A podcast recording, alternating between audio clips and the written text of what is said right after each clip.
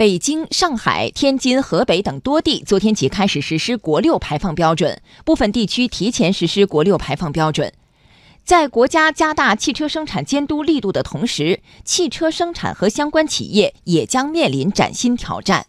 生态环境部新闻发言人刘友斌表示，从技术和产业准备情况看，汽车生产企业已经完成大部分车型国六开发工作，目前已经进入到量产销售阶段。截止到今年六月二十号，已经有九十九家轻型车企业、两千一百四十四个国六车型、六十家重型车生产企业、八百九十六个国六车型进行了环保信息公开。从汽车销售市场看，国六车型已全面上市，市场基本实现平稳过渡。